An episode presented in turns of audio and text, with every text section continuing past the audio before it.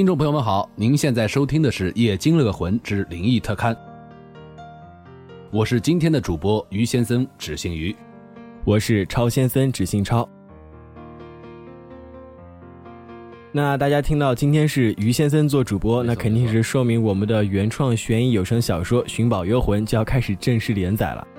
这确实太不容易了，我觉得此处应有掌声。对，没错。谢谢大家长期以来的支持，一直这样拖着。说实话，我们也确实对不住大家。毕竟我们各位主播也是受环境还有地理因素各方面的因素就是受限制嘛，想一起录期节目真的很难。就比如说今天我跟于先生能录到这一期节目，真的是在他百忙之中抽出来的时间 才有机会的。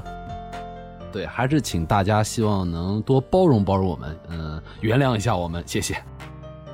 当然，我也知道，就各位听众朋友们应该都是很通情达理的，对吧？所以我觉得我们这……好好好了好了，你别废话了啊！上次就有听众反映说是你一个人做节目废话太多，那好吧，那我就不废话了啊。呃，接下来就让我们切入主题。首先，我们来回顾一下《寻宝幽魂》的预告片吧。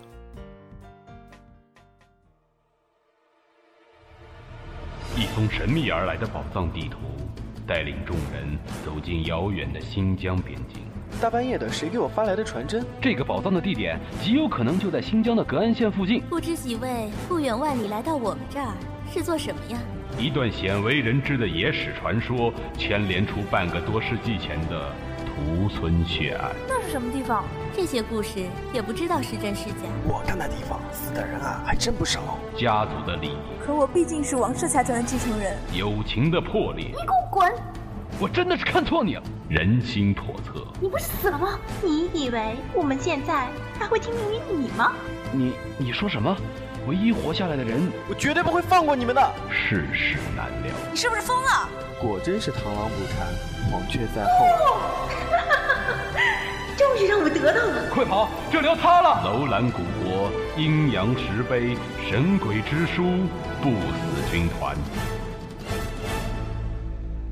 原来很多事情，真的早在我们出生之前就被安排好了。所有的谜团都会重见天日，一切的恩怨都会归于历史的尘埃。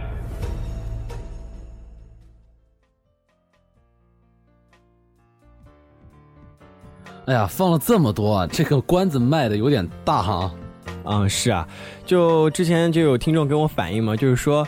听了我们的预告片，却搞不清楚我们到底要说的是一个什么故事，好像大概就是说寻宝，但具体寻宝，然后到底具体发生什么，完全不明所以啊。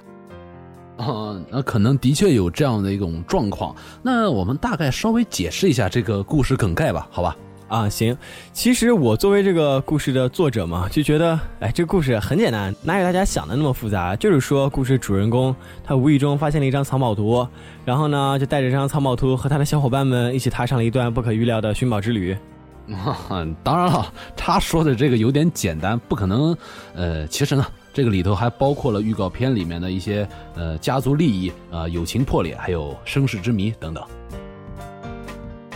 后面具体的故事情节呢，我就在这里不多多剧透了，不然就没意思了嘛。而且我估计我们再不开始正式连载，很多听众估计都要听着睡着了，我们就要被封杀了。OK，那接下来就让我们打起十二分的精神，一起来收听我们的原创悬疑有声小说《寻宝幽魂》的第一集吧。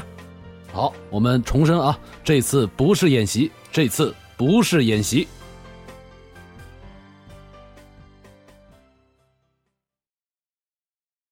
寻宝幽魂》第一章。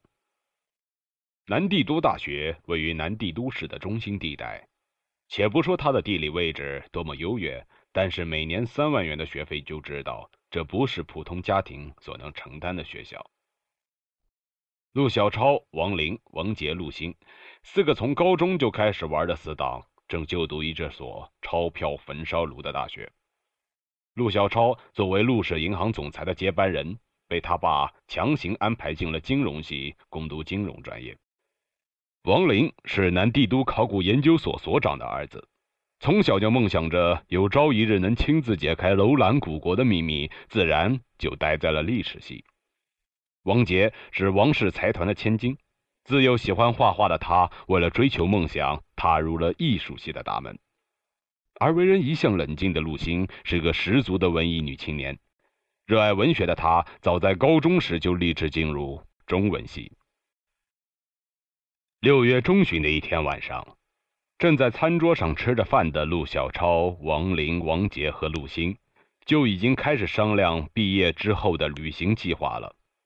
然而，在他们之中，谁也没有想到，这场本该妙趣横生的旅行，却使他们的人生。驶向了另一个终点。经过他们四人一番激烈的争吵，最终将旅行的目的地定在了历史上古丝绸之路的重要通道——新疆。陆小超虽然是个如假包换的富二代，可他却没有各类青春电影中富二代那样奢侈拜金。旅行酒店这种事儿，向来是亲力亲为，货比三家，物有所值，更是他的一贯作风。这不，已经三个小时过去了，在电脑面前坐的屁股都麻了，可依然没有定下来，到底预定乌鲁木齐市的哪家酒店？嗯嗯。小超伸了一个大大的懒腰，站起，扭了扭身体。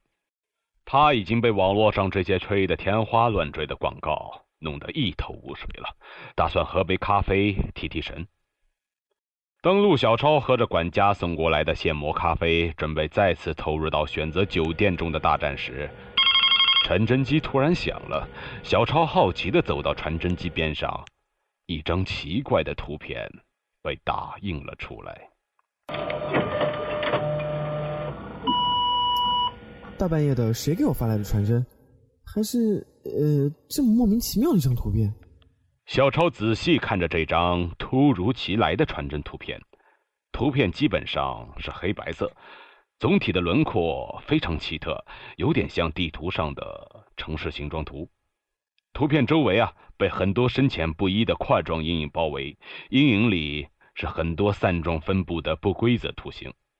然而，这些不规则图形看似杂乱分布，仔细观察就可以发现，它们其实是围绕着图片中心的一个椭圆散发出去的。椭圆中的图案更是让人匪夷所思，一块块深浅不一的阴影将整个椭圆内部分割得支离破碎，在这之中还画着一条弯弯曲曲的线条，线条在阴影之间穿梭，最终停止在一块。长方形的阴影中，在这块阴影边上还有一行奇怪的符号，说好听点是符号，说难听点，这简直就是鬼画符。嗯，这难道是张藏宝图？小超看了看发件地址栏，这才发现发件地址竟然是空白的。正当小超疑惑不解的时候，手机响了。作为一个演师，怎么能不第一时间来电人是王林。小超。这都三个小时下去了，你这没声音没图像的，交给你的任务完成怎么样了？哎哎，酒店的事儿我待会儿跟你说。我刚才碰到个特别奇怪的事儿，大半夜的呀，我竟然收到了一封没有寄信人地址的传真文件，你说奇不奇怪？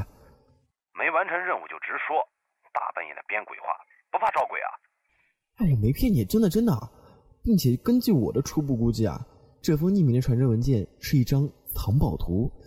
这个作为历史系的高材生，肯定对于藏宝图会有很大的兴趣吧？得得得得得，少在这儿给我戴高帽啊！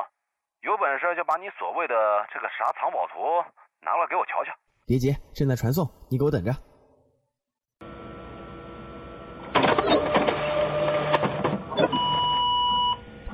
很快，王林收到了小超传过来的藏宝图传真。怎么样，没骗你吧？王林仔细看着手上的藏宝图。阴影边上的奇怪符号立刻吸引了他的注意力，在外人看来不过是鬼画符的线条，在王林眼里却非常熟悉，甚至有一种激动。喂喂喂，你怎么了？有没有听见我说话？啊啊啊啊啊啊！我我我我我我听到我听到，我刚才注意力在那个奇怪的符号上了。你等我一下啊，我得查一下这行符号的含义。一会儿我给你电话。嗯，另外啊，这个你也得查查这个传真的来历。我马上就。王林话还没说完，便挂断了电话。小超在那头很无语。啊，这小子老毛病又犯了。小超放下电话，又拿起藏宝图看了看。这行符号，嗯，哎呀，完全像是那小朋友的随便涂鸦嘛，这也能查出他什么意思啊？小超说着，将藏宝图放在了一边，拨通了另一个电话，让电话的那头的人帮忙查一下这封神秘传真的来历。一段时间后，小超的手机响了。作为一个演示，喂，什么？重大发现，重大发现！哎，我刚查过了，藏宝图上那行奇怪的符号啊，根本不是符号，而是文字，极有可能啊，就是阿拉伯语的源头，也就是传说中的古语言闪米特语。就这行鬼画符？哎，不过听你这么一说，看样子确实挺像阿拉伯语的。不过这怎么了？这你还不明白吗？闪米特语啊，作为一种古老的语言，早就失传了。现在你却收到一封有着闪米特语的藏宝图，这绝对是世界考古史上的重大发现。哎，如果这一切都是真实的，那我们就顺藤摸瓜，找到宝藏，啊，绝对在考古界上会引起轰动的。我了个去的，不明觉厉啊！那你查出这个闪米特语的意思了吗？呃，这倒还没有，因为这闪米特语啊是古阿拉伯语的源头，但后来你也知道，这阿拉伯语啊又被多个民族吸收为自己的语言，所以无法考证这个藏宝图上到底这个文字啊是哪个民族的，也就没法翻译了。你爸不是考古研究所的所长吗？在这人才济济研究所里，难道没有人能够翻译出这个文字？那不行，这事不能告诉我爸。哎，他现在整天都想着把我拉进他的考古队里。认为我只有跟着他才能成大器，这藏宝图可是证明我自己考古实力的唯一标准啊！绝不能找他帮忙。哟，想不到你们父子关系也不好呀！哎，别别别啊！我爸和我不是跟你们爷俩那样啊，我这是在未来的理想上和我爸出现了分歧。你那个是因为对吧？啊，行了行了行了，咱不说这个，回来之前话题上，这个你现在是连文字的含义都查不出，那我们怎么去寻宝？嗯，这样吧，你给我三天时间。我一定有所突破。哎，对了，之前让你查这封传真的来历怎么样了？你放心，我那个已经让别人去查去了，但是他暂时还没给我回复。有了结果，我第一时间通知你。嗯，这个寄信人啊如此神秘，咱们一定得摸清他的体系，免得啊到时候咱中了别人圈套。那这样看来，咱们的新疆旅行如今只能往后推了。王杰和陆星那边，你说该怎么解释？寻宝这事儿吧，越少人知道越好。咱们暂时先随便编个理由搪塞过去吧，等咱们有了新的进展，呃，再告诉他们。好，好，好，我知道了。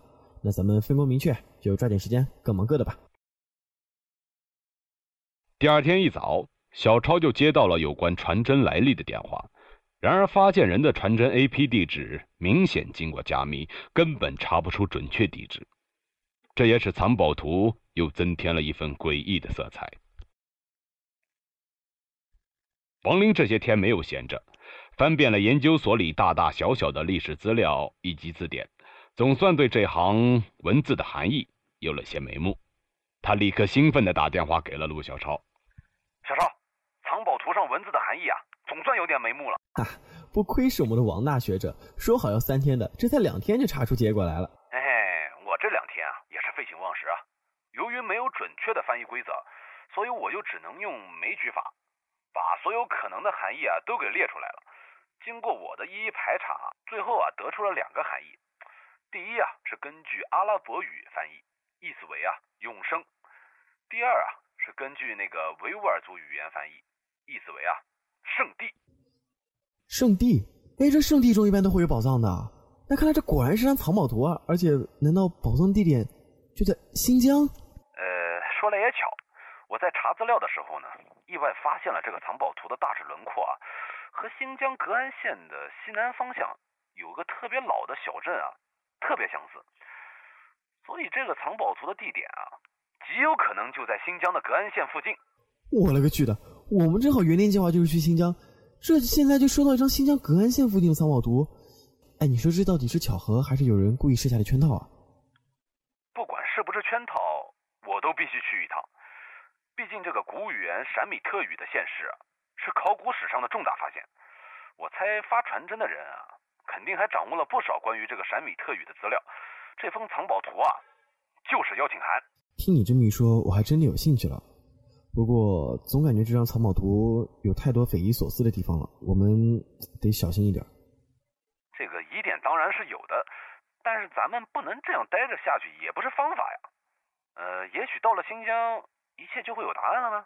好，那我肯定也是一个舍命陪君子的人嘛。更何况这张藏宝图本身就是发给我的，我也肯定要去会一会这个神秘的发件人呀。这样吧，咱们赶紧去通知王杰和陆星吧。反正对外依旧是去新疆旅行，对内大伙儿自个儿明白就行。就这样，小超将整个事情的经过告诉了王杰和陆星。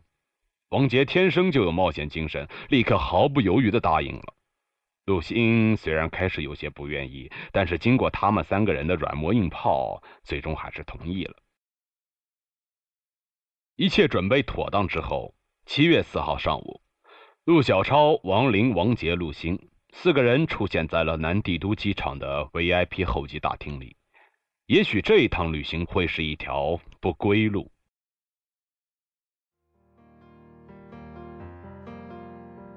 好了，听完了第一集，各位感觉如何？哇，这个，哎，你说他们四个人会走上一条什么样的不归路呢？你很想知道吗？啊，那当然了，非常想知道。嗯，这个天机不可泄露啊。嗯，好吧，哎，那咱们就一起期待这个后面的故事吧。之前在我们的首期节目里也已经和各位说过了，我们的这个小说呢是采用边写边播的形式，所以它的结局呢一直都是开放式的。对，嗯，所以大家要有什么一些好的想法，还有一些对结局有什么好的建议，可以来告诉我们，说不定啊，我们的结局啊就会为你而改写。我们的官方微博呢现在也已经开通了，欢迎各位听众朋友们去关注。大家只要在微博上面搜索“夜惊了个魂”，记住，搜索有蓝 V 的那个才是我们的官方微博。对，没错，很高大上吧？呃，还有，同时有百度贴吧的用户啊，也可以登录贴吧和我们进行交流。好了，那本期的灵异特刊到这里就要和各位说再见了。嗯，感谢大家的收听，记得多多点赞和分享给更多的小伙伴们听哦。我们下期节目再见，拜拜。